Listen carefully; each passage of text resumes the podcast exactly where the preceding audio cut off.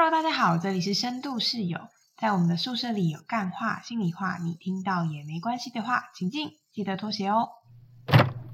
好的，这集因应时事，因为最近刚好有学生辅导法修法的事情，相关工作的东岛和西歪当然也会非常关注这件事情。我们谈论修法到底有什么样细节之前呢，我们想要先透过一些简单的概念来介绍一下，哎，辅导这块领域相关的助人者有谁，然后以及我们会用一些简单的例子来说明一下，那辅导到底是什么？所以助人者有哪些呢？助人者有辅导老师、特教老师、心理师、社工师，都会算是在我们今天要讲的助人者的范围里面。辅导老师在高中以下的学校又包含了专任辅导教师，简称专辅，以及上综合活动课的辅导老师，也就是拿来上课的老师。再来是特教老师，会针对资优生或者是身心障碍的学生。给予个别化的教育介入，那提供他们比较好的学习适应，帮助他们克服学习上面的困难。那当然，同时也会有呃，像是社会技巧的课程，或者是情绪相关的课程，可能是一对一，也可能是一对多的课程。那目的都是在让学校里面比较特殊的一些孩子，能够更适应学校的教育跟日常生活。再来是心理师，工作范围就蛮多元的。身心科的诊所，或者是智商所、治疗所，那都是心理师的服务范围。那在我们今天会讨论到的学生辅导法，就会提到心理师他也会在大学里面工作，或者是在学生辅导咨商中心里面工作。那在大专或者是学生辅导咨商中心，简称学资的心理师，我们就会叫他专业辅导人员。那他都是适用。学生辅导法的最后是社工师引进更多的资源进行连接，那包含了像是不同的法定通报的内容，像是家暴、性侵、儿虐等等的，都会是需要社工来帮忙协助解决很现实实际的问题。没错，除了助人者之外，那到底辅导是什么呢？我们想要用一个简单的例子举例来说，小 A 假设他是一个有忧郁症，然后也有。自杀风险的学生，他又有出生在脆弱家庭的背景上，那可能可以协助到小 A 的相关助人者。我们以一种生态系统合作的概念来思考，其实能够帮助到小 A 的，不只是他的辅导老师，可能也包含社工师可以协助他脆弱家庭的部分，比如说他如果需要一些物资，或者是一些相关的家庭的联系，都可以透过社工师协助。那也有可能。因为他有忧郁症的这个情绪障碍的身份，特教老师可能也会提供他在学业上有其他的协助。最后，刚有提到，如果他有需要，除了辅导教师以外，额外的协助，那当然他也会有在学资中心的心理师跟他个别的物谈。那他会怎么接触到这些服务？这个服务的机制跟流程又是什么？我们可以想一下哦。如果今天小 A 他坐在班上的教室，跟他一整天接触到最多的人是谁呢？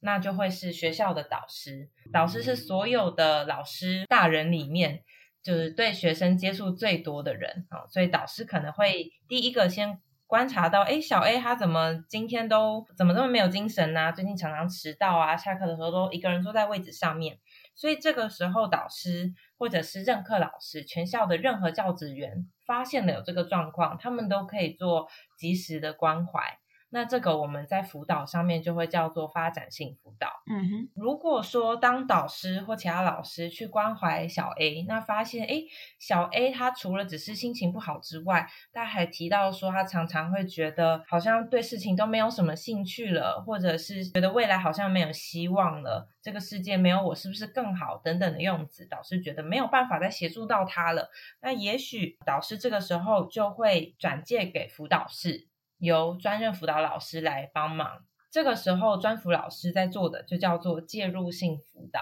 嗯哼，所以专辅老师要做什么呢？专辅老师可能会针对这个学生进行个别咨商，或者是邀请他来参加团体咨商。也有一些辅导式的协辅策略，像是高关怀课程、多元的课程，都可以让这个小 A 他从这些不同的活动中，可以去创造正向或者是成就的经验。透过不同多元的方式来协助到小 A。倘若在这个时候发现，哎，小 A 的问题更复杂了，例如他说他开始有想要自杀的念头，甚至他已经想好自杀的计划，甚至开始有自杀的行动，又或是我们发现他的家庭里面有一些更复杂的现实问题，例如像是高风险的因子，或者是家庭暴力等等的状况。这个时候，我们就需要校外的资源一起进来。嗯，所以针对小 A 想要自杀的这个部分，我们就会选择将他转接到辅资中心，也就是刚刚提到的学生辅导智商中心。那如果是现实的条件的问题，例如像是经济问题、家庭暴力问题，那我们也会进行法定的通报，转接到社政单位去，由社工来协助引进更多的资源，来协助小 A。嗯。所以在这个过程中，大家要注意的是，虽然它是三级辅导策略，它是包含了发展、介入跟最后转介到辅资或社政的处遇性辅导这三级，虽然它是转介过去了，但是小 A 他不会因为转介到下一个层级、上一个单位的老师就停止关怀他，也就是说。即便小 A 他现在到了专辅手中进行介入性辅导，但导师与此同时还是持续在做着班级经营，去建立出支持的环境，利用联络部或者是电话去关怀小 A，或者是进行亲师合作。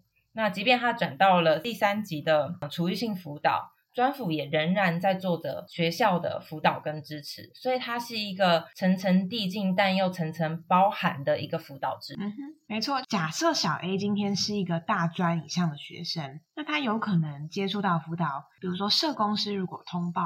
学校的咨商中心，有可能咨商中心会进行电话的关怀，或者是有一些管道，可能大一的新生有新生健康心理健康量表，在量表中的得分可能。到达了某一些水准，然后他需要特别的关怀的时候，他也有可能被邀请来智商中心参与个别智商的服务。那除此之外，介入性辅导比较多，就像是团体智商或者是个别智商。发展性辅导就包含了一些新位推广的讲座，介绍什么是忧郁症，可能介绍是最近有什么相关的学生们常见的议题等等的，让学生可以有更有知识跟能力去应应他所需要面对的。困境。那除此之外，处遇性辅导其实很多也有可能是身心症状，然后他想要透过个别咨商，然后比较长期的服务来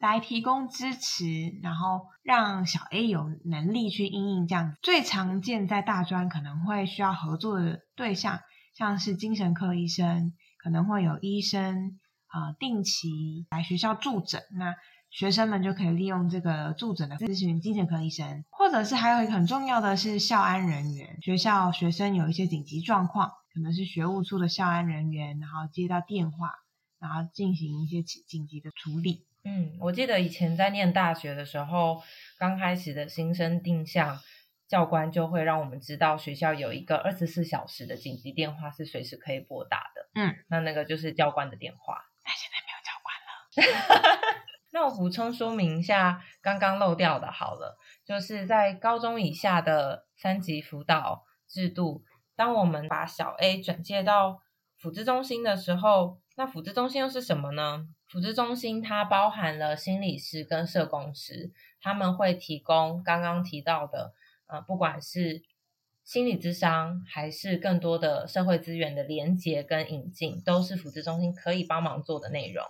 嗯，但是它跟学校专辅做的智商服务有什么不一样呢？在辅资中心做的心理智商，它需要透过专辅做了几次以后的评估，可能各县市不同啦。但就我过去服务的单位来说，辅资中心它需要透过学校做了几次，确认目前小 A 的问题，透过二级。没有办法获得问题的解决，那这时候转接过去，所以它是一个需要经过评估能不能开案。开案之后，辅资中心也服务的时前时程跟次数也有一定的限制。那就我所知道的，目前在我待过的县市就会是六到八次的时间。那当然可以视情况来延长，所以它比较是一个救急的概念。当有一个很紧急。重要且复杂的学生问题发生的时候，它可以做一个紧救急的处理。那同时，它不是一个正式的单位哦，它是一个任务编组。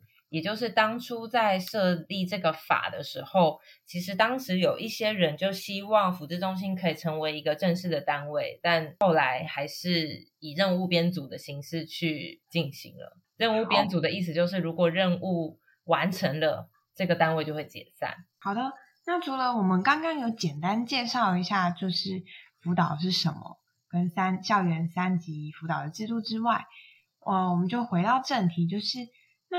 学生辅导法现行的法规有什么样的限制呢？那现行的制度它有编制专辅教师的人数，国小的话就是二十四个班可以有设置一个专辅老师。那国中的话就是十五个班可以设置一位，高中的话就是十二个班设置一位。大专以上的学校呢，是一千两百万的学生可以设置一位专业辅导人员，可能是社工师、智商心理师或者是临床心理师。那在这个现行的制度下，有一些限制，比如说在大学自治的这个法规之下，目前其实一比一千二的人数是其实是很不够用的。当学生申请物谈需求的人数越来越高，其实专任专业辅导人员能够服务的人力其实是不充足的，非常不够的。嗯，那少子化在高中以下的学校也会有很大的冲击，因为少子化，所以各个学校都面临了减班的问题。那如果是根据这个减班，那多出来的辅导老师就必须被超额出去。但是这有一个问题，就是现在的学生问题是越来越复杂的，所以原本的这个数字二十四班、十五班、十二班的这个数字，可能原本就已经让专辅老师在每天在学校的生活是过得相当忙碌的。但是即便减班了，可是学生的问题变得越来越复杂，那。为了避免老师超额，学校又不敢把老师聘为正式的老师，只能用代理老师的方式来聘，所以这就会面临到一个问题是，有一些学生他国中读了三年，可是他三年的辅导老师都不是同一个人，因为都是代理老师。可是，嗯嗯，可是大家应该都知道，我们要能够跟一个人去聊我们的心事，抒发我们的心情，其实是很需要信任的关系。那这样三年都在不同的辅导老师的情况下，其实那个辅导的关系会受到很大的挑战。真的，关系是一切的基础啊。没错，我们也来谈谈呢，就是毕竟如果要修改之后，修改的草案可能会有什么样的问题呢？我们会分别列出几项呃法条，让我然后说明一下，那可能会造成什么。那有一些地方我们可能会详细的念出法条，这样子比较能够让听众可以理解，就是细节的差异在哪里。那如果是一些概念性的部分，我们就是用重点的方式让大家了解。嗯，所以接下来我们就来聊聊几个在这一次学生辅导法比较具有争议的条文。首先是第四条，那接下来我会小小的念一段。嗯，法条的部分，在原本的学生辅导法里面，第四条它提到，高中以下的学校主管机关应该要设立学生辅导咨商中心，也就是我们刚刚说的辅资中心，没错，或者是学资中心一样的。好，那根据原本的学生辅导法，这个辅资中心它的任务是什么呢？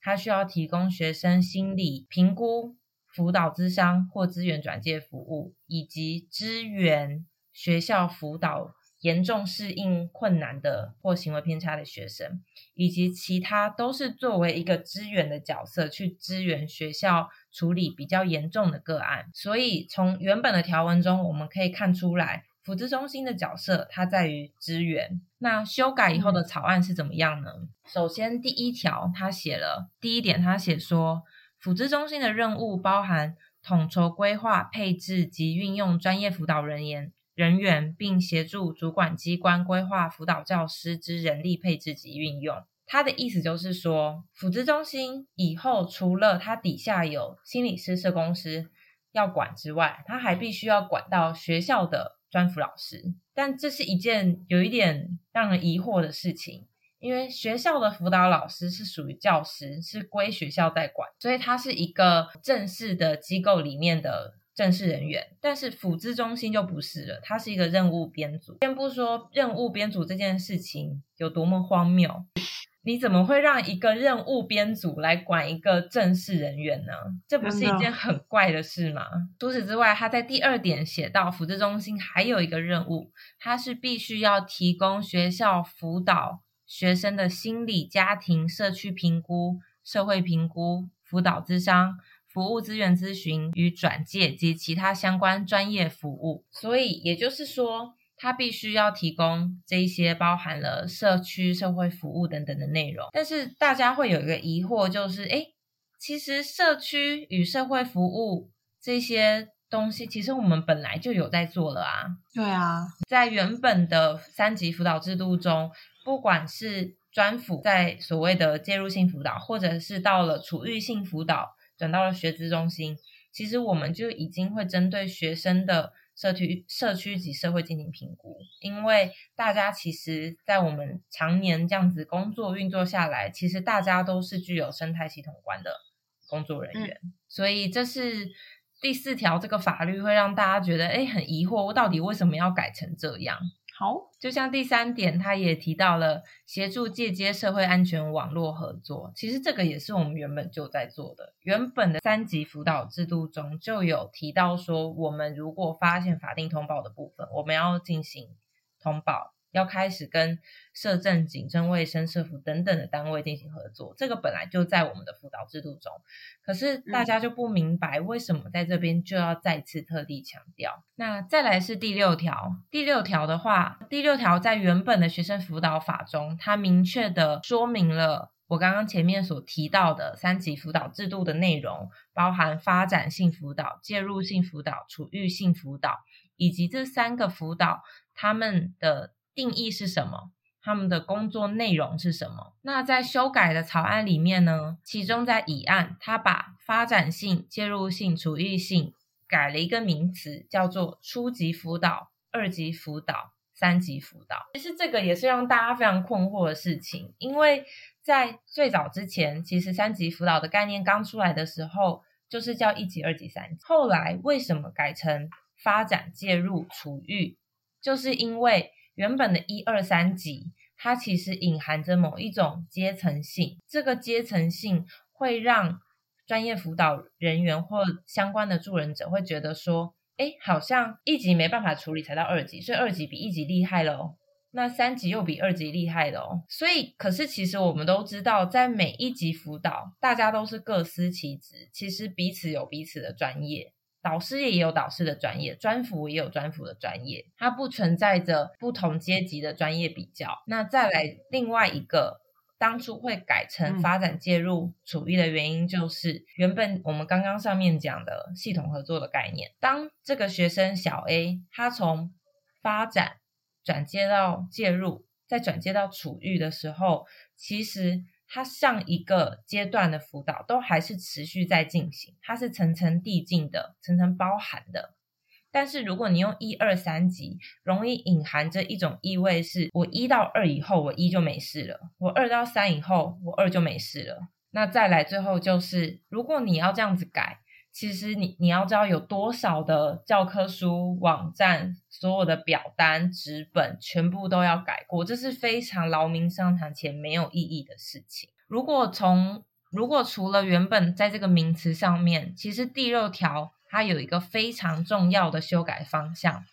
就是它在不同它在初级、二级、三级的内容也有很大的改变。如果以我们以二级来做说明好了，在原本的法条里面，我念一下法条：所谓的介入性辅导，是针对发展性辅导无法有效满足其需求或适应欠佳、重复发生问题行为或遭受重大创伤经验的学生，依其个别化需求定定辅导方案或计划，提供咨询、个别咨商及小团体辅导等措施，并提供评估转介机制。所以在原本的法条，我们可以他看到他清楚定义出什么是介入性辅导，以及他要做什么事情。但是在草案里面，他在二级辅导写了什么呢？他说属于早期介入层次，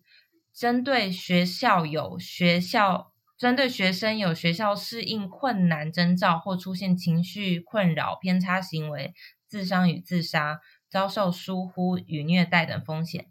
经评估需及早介入，应依其辅导需求进行第四条第二项第二款的评估，订定个别化辅导方案或计划，进行早期介入。这是什么意思呢？他的意思就是说，针对这些有适应困难或者是自杀伤的这些学生，我们要做什么？在二级，二级的时候就要做第四款的事情。第四款是什么？也就是刚刚提到的学资中心。我们可以回想一下，在我们刚开始提到的那个三级辅导制度，在原本的介入性辅导是由学校的专辅老师来做。今天小 A 他在学校被导师发现郁郁寡欢，被导师发现手腕上面有自残的伤痕的时候。他可以转接到辅导室，这个时候专辅就可以做立即性的、很快的就找小 A 来关心、来聊聊、来个别咨商。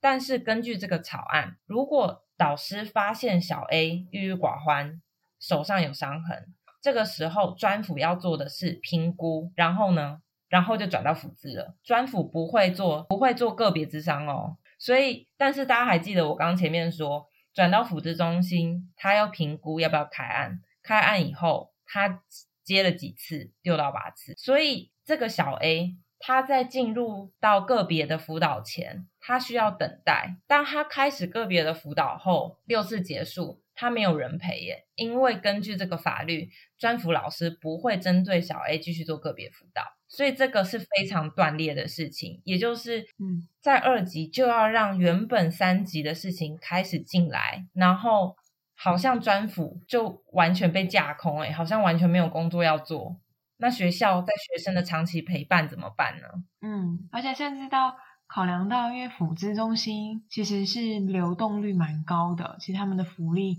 制度、人力都不太稳定。所以如果说转到三级以上的辅资中心，给的服务跟已经常常都会在学校的专辅老师。我想那个关系会是蛮不一样。这也跟我们刚开始讲的那个辅资中心是任务编组有关。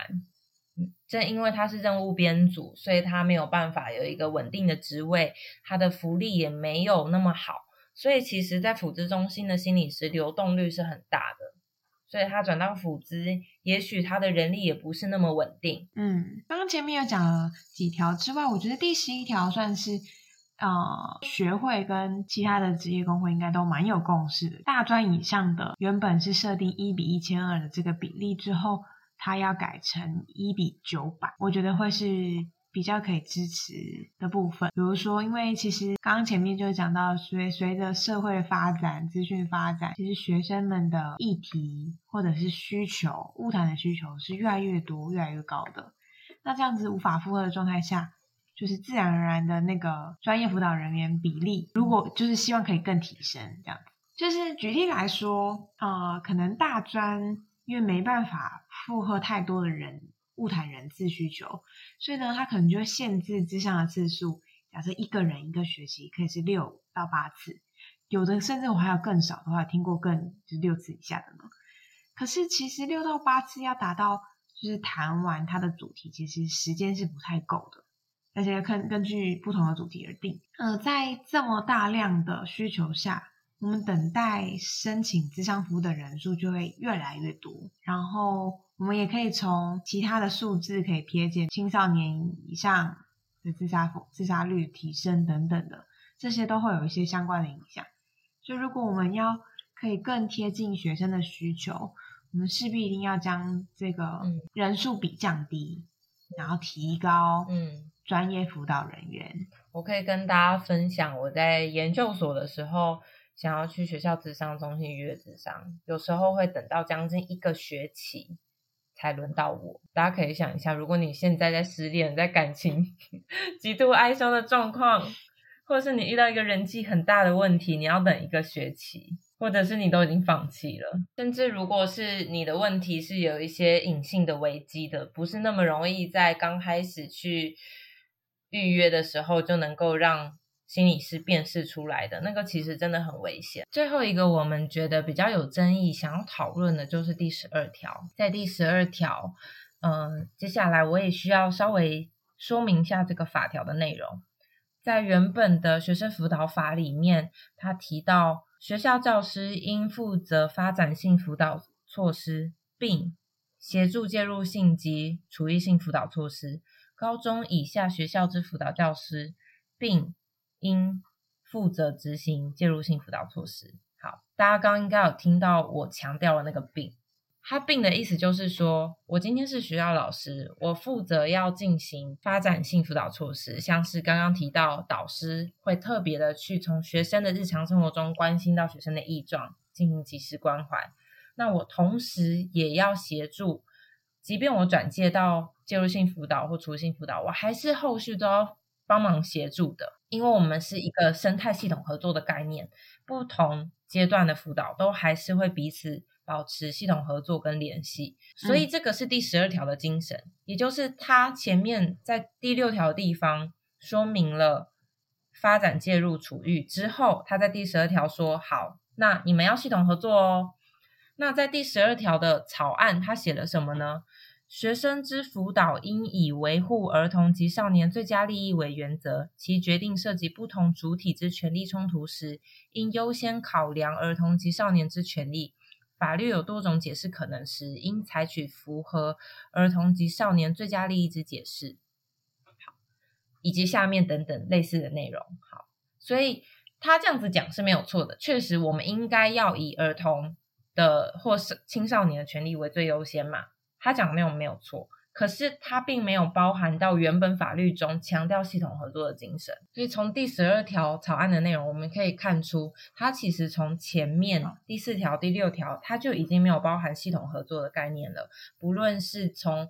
介入性辅导的时候，就要由辅助中心直接来做，那专辅只做评估这件事情，还是说，还是他直接把。发展介入处遇都换成了一级、二级、三级，这些其实都可以看出，在草案中的学生辅导是缺乏系统合作的观念。那今天讲了这么多的法条跟细节，那最后我们花一点时间来重点摘要一下。就其实这次的学生辅导法修正草案提出来的，其实会有一些问题，比如说校园的这个三级辅导制度会被打乱。